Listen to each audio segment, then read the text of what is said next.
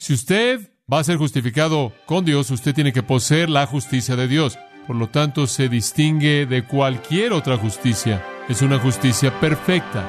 Jesús vino al mundo y él manifestó esa justicia.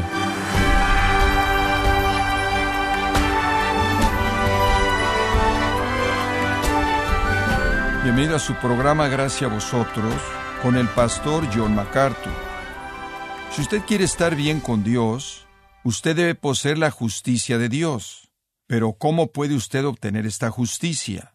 Le invito a que nos acompañe cuando el pastor John MacArthur nos dé una respuesta a esta vital pregunta en la serie El Evangelio según Pablo. Usted no puede justificarse con Dios en base a la justicia humana. La única manera en la que un hombre puede estar bien con Dios es mediante la justicia misma de Dios. La luz no viene de abajo y no viene de adentro, sino de arriba. Este es Dios al rescate. Si voy a estar bien con Dios, si voy a ser justificado con Dios, tengo que ser perfecto, como mi Padre en los cielos es perfecto. Eso no es posible. No puedo desarrollar ese nivel de justicia. Puedo convertirme en un monje, puedo contemplar mi ombligo como si ese fuera un ejercicio santo el resto de mi vida, podría vivir en un monasterio o en un convento, podría tener clavos en mis zapatos y podría colocar un cinturón en mi cintura con tachuelas para que me estuviera cortando la carne, podría leer las escrituras y orar todo el día, podría colgarme del techo con ganchos, podría flagelar mi carne, podría crucificarme a mí mismo, no sirve de nada. Nada de eso tiene valor en absoluto porque la justicia que necesito es divina. La única justicia aceptable es la justicia misma de Dios. La respuesta a la pregunta, ¿qué necesita un hombre para justificarse con Dios? es que él necesita la justicia de Dios. Esta justicia es diferente, difiere de cualquier otra justicia. Isaías 45:8 dice, desciendan cielos de arriba, y que los cielos derramen justicia, que la tierra se abra, y que la justicia florezca. Qué retrato tan hermoso. La justicia que necesitamos tiene que descender del cielo. Que la justicia florezca. Y después dice al final de ese versículo Isaías 45, 8, Yo, Jehová, la he creado. Es esa justicia de Dios, la cual es divina y perfecta, la cual le pertenece a Dios mismo, creada por Dios y manifiesta en Cristo, la cual Pedro llama la justicia de nuestro Dios y Salvador Jesucristo. Esto se encuentra en el corazón del Evangelio. Si usted va a ser justificado con Dios, usted tiene que poseer la justicia de Dios. Es la justicia de Yahweh, es la justicia del Hijo de Dios. Por lo tanto, se distingue de cualquier otra justicia. Es una justicia perfecta. Jesús vino al mundo y él manifestó esa justicia. Él demostró esa justicia. De hecho, a los teólogos les gusta hablar de la justicia activa de Cristo y de la justicia pasiva de Cristo. ¿Ha usted oído esas expresiones? La justicia activa de Cristo es esa justicia que se manifiesta en su vida. La justicia pasiva de Cristo es esa justicia que fue demostrada en su muerte. Jesús nos muestra la justicia de Dios al vivir una vida perfecta. Él nos muestra la justicia de Dios al morir una muerte sustitutiva. Vemos la justicia de Dios mostrada en su muerte, vemos la justicia de Dios mostrada en su vida. Él fue perfectamente obediente a la ley de Dios, cumpliendo sus preceptos perfectamente. Y en su muerte, Él cumplió de manera perfecta la paga demandada por la ley por el pecado. Esto es retratado, esta perfección, esta justicia, de una manera bastante vívida. Si usted pasa a Levítico capítulo 1, usted recordará que en el libro de Levítico el pueblo de Israel recibió sacrificios, instrucciones para ofrecer sacrificios que tenían que ofrecer. Y hubieron tres de ellos en particular que se relacionaban con el pecado. La ofrenda por el pecado, la ofrenda por la culpa y después el holocausto. Y si usted comienza entonces en el capítulo 1 de Levítico, usted se le presenta inmediatamente a la ofrenda quemada o el holocausto. La ofrenda quemada es el sacrificio más general de todos. Era ofrenda quemada en olor grato, compartía algunos de los mismos elementos y características de la ofrenda por el pecado y la ofrenda por la culpa, pero también tuvo uno que era único y voy a hablar de eso en un momento, pero las ofrendas quemadas simbolizaban las características esenciales de la expiación, las características esenciales de la expiación. El Señor estaba diciéndole al pueblo de Israel desde ese entonces que la justicia humana no es suficiente y fue demostrada simbólicamente en particular en este sacrificio. Jehová llamó a Moisés y le habló desde el tabernáculo diciendo, habla a los hijos de Israel y diles, cuando alguno de vosotros trae una ofrenda a Jehová, traerá su ofrenda de animales del ganado o del rebaño. Muy bien, y después comienza a ser definida. Lo primero que tenía que cumplirse en la ofrenda es que tenía que ser macho sin mancha. Versículo 3, si su ofrenda es una ofrenda quemada de el rebaño, él ofrecerá un macho sin mancha o sin defecto, sin defecto. Versículo 10, ofrenda si es del rebaño o del ganado, de ovejas o de cabras para una ofrenda quemada, le ofrecerá un macho sin defecto. ¿Qué está diciendo esto? Que el sacrificio que Dios demanda tiene que ser puro, perfecto, sin pecado, irreprensible. El ofensor es culpable, la expiación viene de uno que es inocente. Qué retrato tan maravilloso, porque ningún animal es culpable de pecado, ninguna oveja era culpable de pecado, ningún carnero era culpable de pecado, ningún buey era culpable de pecado, ninguna cabra era culpable de pecado. Y entonces aquí está el retrato de un sacrificio que se demandaba para el pecador culpable un sacrificio que no tiene pecado. Esa es la razón por la que Pedro dice que literalmente tenemos una provisión, un sacrificio, un sustituto que no tiene mancha. Hemos sido redimidos no por plata y oro, sino por la sangre preciosa del Cordero sin mancha. El Cordero sin mancha, deténgase ahí por un minuto, apunta, creo yo, a la obediencia activa de Cristo. El Cordero sin mancha apunta a la obediencia activa de Cristo. Algunas personas dicen, bueno, el asunto de obediencia activa no está en la Biblia, creo que está en las Escrituras, creo que está aquí ciertamente y otros lugares. La obediencia activa de Cristo, la cual proveyó un sacrificio que era evidentemente perfecto, de tal manera que todos pudieran saber que el sacrificio fue aceptable. Cuando Dios dijo, este es mi hijo amado en quien tengo complacencia, cuando el escritor de Hebreos dijo de Jesús, Él es santo, puro, sin mancha y apartado de los pecadores, ese testimonio podía ser verificado en su perfección por la vida que Él vivió sin pecado, ¿verdad? El Cordero sin mancha apunta a una obediencia activa de Cristo, la cual proveyó para Dios una perfección de una vida sin pecado, santa, justa, demostrada a todo mundo para que pudiera ser vista. Cuando usted traía su cordero, era revisado para asegurarse de que no tuviera mancha. Entonces, el primer requisito era para simbolizar la necesidad de un sacrificio perfecto, un animal macho sin mancha. El segundo aspecto de la ofrenda quemada, muy interesante, el ofensor apoyaba todo su peso en el animal, versículo 4, y colocará su mano en la cabeza de la ofrenda quemada para que sea acepto, para que haga expiación a favor de él. Literalmente lo que hacían, y como lo sabemos por la historia, es que traían el sacrificio y colocaban las manos en la cabeza de ese sacrificio, apoyándose simbólicamente en ese sacrificio con todo su peso, simbolizando que la culpabilidad se transfería al sustituto. Esta es la naturaleza de la fe. Su confianza y salvación depende de manera completa en el sustituto. Es un retrato hermoso, hermoso de la fe en Cristo, en donde dependemos de manera total en el que muere en nuestro lugar.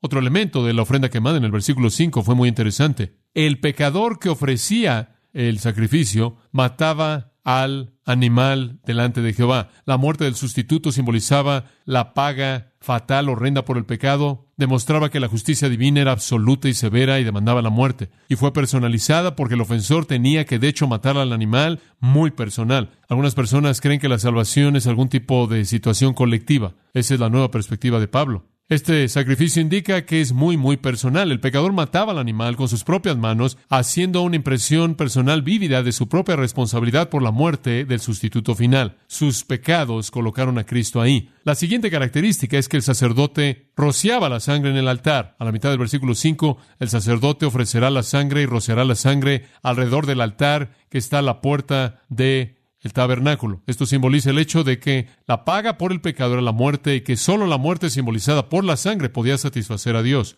Y después finalmente un quinto componente de esto, los primeros cuatro son iguales en la ofrenda de culpa y de transgresión o por el pecado, este es excepcional. Los sacerdotes quemaban el sacrificio entero, en su totalidad. Versículo 6, entonces quitarás la piel de la ofrenda quemada y la cortarás en pedazos, los hijos de Aarón el sacerdote colocarán fuego en el altar y prepararán la leña en el fuego y demás, ahí en el versículo 9. No obstante, sus entrañas, sus piernas serán lavadas con agua. El sacerdote ofrecerá en humo todo esto en el altar como ofrenda quemada, una ofrenda de fuego de olor grato a Dios. Esta es la ofrenda quemada, que es un aroma dulce en la nariz de Dios. ¿Qué simboliza esto? Que Dios se agrada del sacrificio, su ira es aplacada y la paz y la reconciliación han venido. Como Isaías 53, 10. Agradó a Jehová quebrantarlo. Agradó a Jehová quebrantarlo. Esta es una ilustración de la justicia que Dios demanda. Él demanda un sacrificio justo, un sacrificio perfectamente justo, simbolizado en la ofrenda quemada, simbolizado en el sistema sacrificial, cumplido en la persona de Jesucristo, quien vivió una vida perfecta de obediencia y por lo tanto demostró de manera activa la justicia de Dios, quien murió una muerte de obediencia perfecta, demostrando en ese punto como también el cumplimiento perfecto de la paga de la ley a favor de pecadores. No tenemos la justicia que Dios demanda, Él tiene que dárnosla. Y Él hace eso en el sacrificio de Cristo. Algo más debe decirse, regrese a Romanos, por cierto, algo más debe ser dicho de esta justicia de Dios de la que estamos hablando aquí, que es una justicia eterna. Isaías dijo, mi justicia será por siempre, por siempre. Si pudiéramos producir justicia por un momento, no duraría, ¿verdad? No duraría. Esa es la razón por la que Hebreos 10:14 dice, hemos sido perfeccionados para siempre por la ofrenda santificada de Cristo, quien ha comprado por nosotros, Hebreos 9:12 dice, redención eterna. No necesitamos tratar de aferrarnos a la justicia, no necesitamos aferrarnos a ella porque no es una justicia que podemos alcanzar y no es una justicia que podemos mantener, es la justicia de Dios que desciende y esa es la razón por la que la salvación es para siempre. La gente dice, bueno, puedes perder tu salvación. ¿Cómo puede usted perder su salvación? Usted únicamente puede perder su salvación si su salvación dependiera de usted. Por cierto, si yo pudiera perder mi salvación, yo la perdería, se lo prometo. Y también usted, si pudiera ser hecho, sería hecho. Yo no puedo mantener mi salvación porque lo que mantiene mi salvación es una justicia de Dios totalmente externa a mí, que me ha sido concedida. Entonces la clave en este pasaje es este concepto de justicia. De regreso a Romanos capítulo 3, necesitamos una justicia la justicia de Dios. Hablemos entonces de algunos de los componentes de esta justicia de Dios. Número uno es independiente del legalismo. Es independiente del legalismo. Le voy a dar varios puntos. Es independiente del legalismo. Versículo 21. Aparte de la ley. Aparte de la ley. Está en la posición enfática. No sé en dónde encaja en su traducción. Está en la posición enfática en el griego. Pero ahora, aparte de la ley. Esa es la afirmación enfática. La justicia no tiene nada que ver con guardar la ley. Hemos aprendido eso, ¿no es cierto? Es una justicia que no puede ser alcanzada. Capítulo 5, versículo 20 dice, la ley vino para que la transgresión se incrementara. La ley, en lugar de tener el efecto de producir justicia, produce qué? Transgresión. Pablo dice, vi la ley de Dios, el pecado revivió y yo morí. Romanos 7. La ley no lo va a cumplir, la ley no va a alcanzar justicia. Entonces la justicia de Dios enfáticamente es aparte de la ley. Lo que eso significa es guardar la ley. El creyente debe entender eso.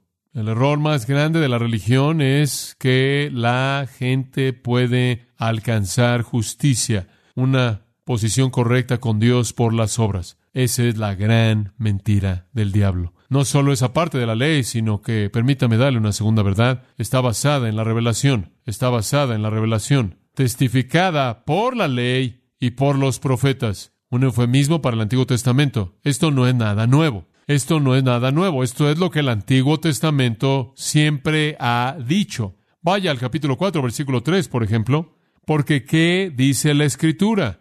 Aquí está el modelo. Creyó Abraham a Dios y le fue contado por justicia. Entonces Abraham fue salvo porque fe. Ese es el punto del capítulo 4. Versículo 2, porque si Abraham fue justificado por las obras, tiene de qué gloriarse, pero no para con Dios. Versículo 5, mas al que no obra, sino cree en aquel que justifica al impío, su fe le es contada por justicia. Ahora, entendemos que esto no es nuevo, esto sale del Antiguo Testamento. Versículo 9, Abraham le fue contada la fe por justicia. Eso sale de Génesis 15. Las ceremonias y los rituales, actividades religiosas del Antiguo Testamento no podían dar vida. Inclusive la ley de Dios, la ley santa de Dios, la cual Pablo dice que es santa, justa y buena, no podía dar vida. Únicamente podían producir muerte. Muerte. Esto no es nuevo. Regresa usted al principio, hasta Génesis, al principio mismo. ¿Y qué dijeron los profetas? ¿Qué tal Habacuc? El justo por la fe vivirá. Siempre ha sido así. Siempre. Isaías, ese maravilloso capítulo 55 de Isaías necesita ser incluido en este punto. A todos los sedientos, venid a las aguas, y los que no tienen dinero, venid, comprad y comed, venid, comprad sin dinero. Aquellos de ustedes que no tienen justicia, venid, comprad sin dinero y sin precio vino y leche. Versículo 6, buscad a Jehová mientras puede ser hallado, llamadle en tanto que esté cercano.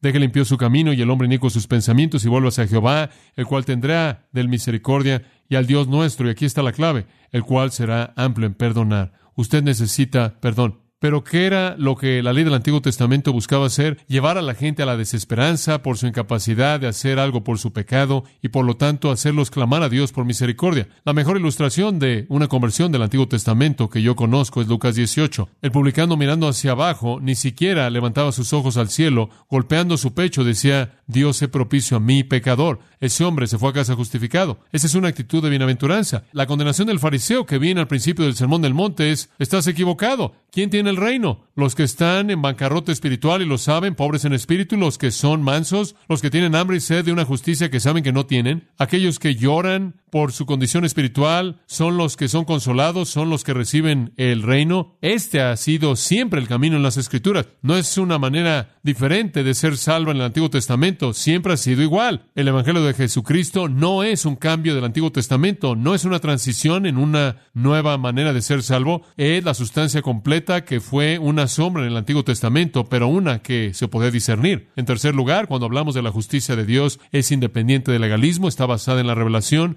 es adquirida por la fe, adquirida por la fe. Versículo 22, la justicia de Dios por medio de la fe en Jesucristo. Mediante la fe, y aquí ya hemos señalado esto, que la salvación viene por la fe. De regreso a Romanos 4:5, el que justifica al impío debido a su fe le es contada por justicia. Hombres, es un regalo magnánimo y sorprendente, ¿no es cierto? Porque por gracia sois salvos por medio de la fe, Efesios 2, 8 y 9, y esto no de vosotros, pues es don de Dios. Es simplemente al creer, al creer. Ahí en el versículo 20 del capítulo 4 de nuevo, todavía estamos hablando de Abraham. Versículo 20 dice, con respecto a la promesa de Dios, él no titubeó en incredulidad, sino que se fortaleció en la fe, dando gloria a Dios, estando plenamente convencido de que lo que Dios había prometido él podía cumplir, por lo tanto le fue también acreditada como justicia. ¿Entiende usted este intercambio? Usted le da a Dios fe, él le da a usted su justicia. Esa es la razón por la que decimos que la salvación es por fe únicamente, sola fide, fe únicamente al creer. Inclusive ese creer es un regalo de Dios. Ahora unos cuantos otros puntos que se deben hacer aquí. Podríamos hablar mucho de lo que es la naturaleza de la fe salvadora, pero probablemente cubriremos eso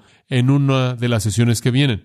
Entonces vayamos a un cuarto punto. La justicia de Dios viene a nosotros desde el cielo. Este es el Evangelio de Pablo. Esto está en el corazón de Él. Independiente del legalismo, en base a la revelación coherente con el Antiguo Testamento, adquirida por la fe, una fe que Dios mismo concede, no independiente de nuestra voluntad, sino moviéndose nuestra voluntad, moviendo nuestra voluntad y dando vida a nuestras almas muertas mediante el ministerio de la regeneración conducido por el Espíritu Santo. En cuarto lugar, la justicia de Dios es provista para todos los que creen. Con toda certeza, esto va en contra de el judaísmo de los fariseos. Si usted quiere saber cómo es que los judíos se sentían acerca de la conversión gentil, lea el libro de Jonás. Jonás supuestamente debía ser un profeta. Él supuestamente iba a ser un evangelista, él supuestamente iba a ser un misionero, y lo peor que le pasó a Jonás fue que la gente se convirtió y lo hizo enfurecerse. Él quería que Dios lo matara, él estaba tan enojado con los ninivitas que creyeron y los gentiles iban a aprovecharse de la promesa judía. Qué giro tan extraño. Entonces el versículo 22 dice la justicia de Dios que viene por la fe en Jesucristo, Él es el objeto de la fe, viene para todos aquellos que creen, porque no hay diferencia. Todos los que creen, de nuevo digo, los judíos odiaron esto. Hechos 13:39 dice, todos los que creen son justificados. Justificados. No hay diferencia, el mismo evangelio predicado al judío y al gentil. Dice usted que hay acerca de Romanos 1 al principio, al judío primeramente y también al griego. Eso es cronología, obviamente. Dios envió a su Hijo a la nación de Israel como un judío y el mensaje del evangelio vino primero a los judíos cronológicamente, pero siempre tuvo la intención de que fuera para el mundo. Siempre, siempre. Y la prueba de esto es el versículo 23 por cuanto todos pecaron y están destituidos de la gloria de Dios. La razón por la que está disponible a todos es porque todos tienen la misma necesidad. Todos tienen la misma necesidad. De hecho, si usted regresa un poco a Romanos 2 y 3, usted puede ver que los judíos que se jactaban a sí mismos de lo que tenían son condenados. Versículo 25. Pues en verdad la circuncisión aprovechas y guardas la ley, pero si eres transgresor de la ley, tu circuncisión viene a ser incircuncisión. Si puedes el incircunciso guardar las ordenanzas de la ley, ¿no será tenida su incircuncisión como circuncisión? En otras palabras, tiene que ver con guardar la ley. Consiste en guardar la ley, ese es el punto. Y ni el circunciso ni el incircunciso puede hacer eso. Te jactas de la ley, dice él en el versículo 23, y violas la ley, deshonras a Dios, y el nombre de Dios es blasfemado entre los gentiles debido a ustedes. No eres mejor que los gentiles. Cuando Juan el Bautista vino y estaba bautizando a la gente, ¿sabe usted qué bautismo fue ese? Ese no fue el bautismo cristiano, ese fue el bautismo de judíos prosélitos. Ese fue el bautismo de judíos prosélitos. Ese es un bautismo que le hacían a los gentiles que querían convertirse en parte de la religión judía. Y aquí está Juan el Bautista bautizando a la población de Israel, al pueblo judío, y al bautizarlos, él les está diciendo, no son mejores que los gentiles. Esa fue una píldora amarga para que la gente se la tragara.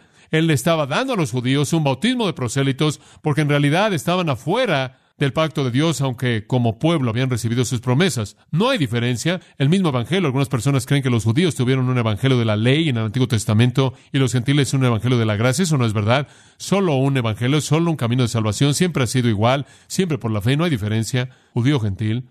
Porque todo el mundo tiene la misma necesidad, por cuanto todos pecaron y están destituidos de la gloria de Dios. Todos están destituidos de la gloria de Dios. ¿Qué significa eso? Bueno, Isaías 43, 7 dice, lo he creado para mi gloria, pero Él no me ha dado gloria. El pecado coloca a todo mundo en la misma situación. Todos necesitan la justicia de Dios. Esa justicia de Dios siempre ha estado disponible a cualquiera que cree. No hay diferencia. No hay diferencia. Entonces, ser justificado con Dios es independiente del legalismo, está edificado sobre la revelación, adquirido por la fe, provisto para todos. Número 5, dado mediante la gracia. Dado mediante la gracia. Versículo 24, siendo justificados gratuitamente por su gracia. Sabemos eso, ¿no es cierto? Siendo justificados como un regalo por su gracia. Entonces, usted no se lo gana, es un regalo, ¿verdad? Hemos dicho eso todas nuestras vidas como cristianos, ¿no es cierto? Es un regalo. Usted puede rechazarlo, puede recibirlo. Usted no se lo puede ganar. Es un regalo. Me encanta eso. Una versión dice gratuitamente por su gracia. Otra versión, de hecho, ha traducido de manera más precisa el griego. Es como un regalo por su gracia que hemos sido justificados. Justificado significa justo. Misma palabra dikaios es cuestión de gracia. Pablo usa el término caris, gracia, alrededor de 100 veces en sus cartas, porque el Evangelio, como lo sabemos, siempre debe ser entendido como un Evangelio de gracia. Ser justificado con Dios entonces es dado mediante la gracia. Pero aunque es gratuito para nosotros, fue muy costoso y ese es el sexto punto. Fue alcanzado por la redención, alcanzado por la redención, versículo 24, mediante la redención que es en Cristo Jesús. ¿Qué es la redención? ¿Qué significa esa palabra redención? Significa rescatar a alguien mediante el pago de un precio. Rescatar a alguien mediante el pago de un precio. ¿Quién pagó el precio? Jesús. ¿Y cuál fue el precio? A quien Dios puso como propiciación, versículo 25 por medio de la fe en su sangre, propiciación, en una cobertura, por medio de la fe en su sangre. ¿Cómo puede un hombre justificarse con Dios? Job dijo, con un Dios como este. ¿Cómo puede un hombre justificarse con Dios tan glorioso? No por sí mismo, no por sus propios esfuerzos. Él debe recibir del cielo la justicia de Dios como un regalo. Independiente del legalismo, basada de manera clara en la revelación de Dios en el Antiguo Testamento, adquirida por la fe, disponible a todos los que creen, dada por la gracia, alcanzada por la redención mediante un sacrificio expiatorio. Este es el Evangelio de Pablo. Desde el punto de vista de que satisface la necesidad del pecador. Esa es la razón por la que predicamos este mensaje. Es un solo mensaje. No hay evangelio, no hay salvación. Sé que hay gente que dice en la actualidad, oh, no tienen que oír el evangelio en lugares en donde no han tenido la oportunidad. Dios va a considerarles la fe que hayan tenido en lo que ellos sabían que era adecuado para salvarlos. Eso no es lo que la Biblia dice. Es por la fe en Cristo y fuera de Él no hay salvación. De esta manera tenemos el mandato de ir al mundo y predicar el Evangelio a toda criatura. Entonces la gran pregunta en el corazón del pecador, ¿cómo puede un hombre justificarse con Dios? La respuesta viene aquí por la justicia de Dios concedida a él por la fe, mediante la gracia, en base al hecho de que Cristo ha pagado por todos sus pecados. Y mediante ese pago ha pagado el precio de manera completa para rescatar al pecador. Vamos a ver más de eso. Padre, te damos gracias por el tiempo en esta mañana de escarbar, movernos en profundidad en esta porción maravillosa de las Escrituras. Tu palabra siempre, siempre alimenta nuestras almas y nos alienta. Oro, Señor, porque la verdad clara de este texto sea entendida por todos nosotros y nos capacite no solo para regocijarnos y adorarte de manera más libre y más clara, para adorarte en espíritu y en verdad, sino para que nos haga evangelistas más fieles con un entendimiento mejor del mensaje que le proclamamos a los pecadores en todo lugar. Continúa haciendo tu obra tanto mediante la enseñanza de la palabra el día de hoy y nuestro tiempo maravilloso juntos en comunión, y te daremos gracias en el nombre de Cristo. Amén.